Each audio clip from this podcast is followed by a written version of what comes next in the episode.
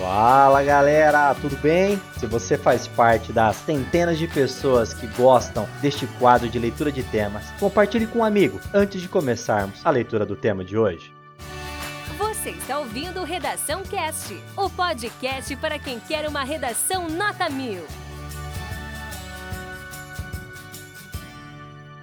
Proposta de redação. A partir da leitura dos textos motivadores seguintes e com base nos conhecimentos construídos ao longo de sua formação, redija texto dissertativo argumentativo em norma padrão da língua portuguesa sobre o tema: Os desafios para a superação da violência doméstica contra crianças e adolescentes no Brasil. Apresente proposta de intervenção que respeite os direitos humanos. Selecione, organize e relacione de forma coerente e coesa argumentos e fatos para a defesa de seu ponto de vista. Texto 1. A violência contra crianças e adolescentes atingiu o número de 50.098 denúncias no primeiro semestre de 2021. Desse total, 40.822, 81%, ocorreram dentro da casa da vítima. Os dados são do Disque 100, um dos canais da Ouvidoria Nacional de Direitos Humanos, do Ministério da Mulher, da Família e dos Direitos Humanos. No mesmo período, em 2020, o número de denúncias chegou a 50 53.533. A maioria das violações é praticada por pessoas próximas ao convívio familiar.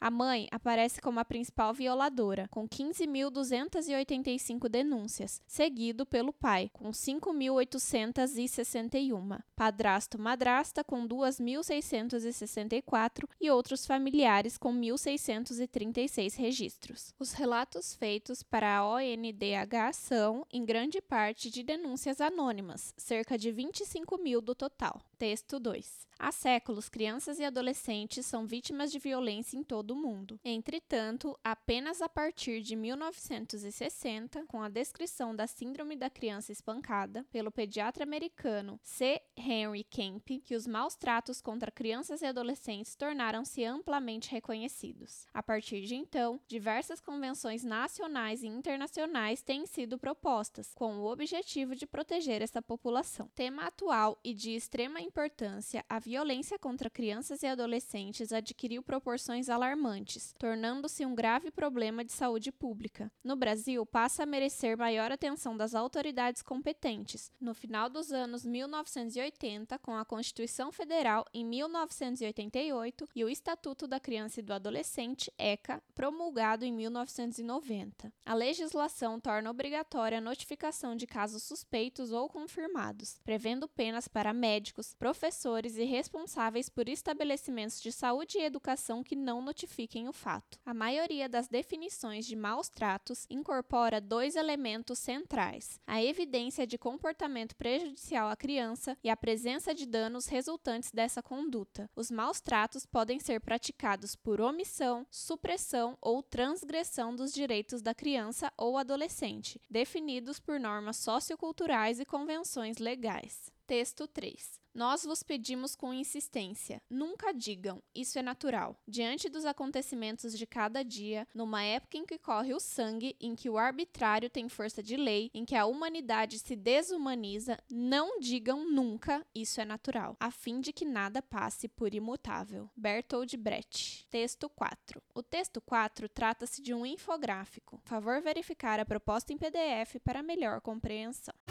Esse conteúdo é um oferecimento da Corrija-me, a plataforma preferida no ensino de redação. Saiba mais em corrijame.com.br.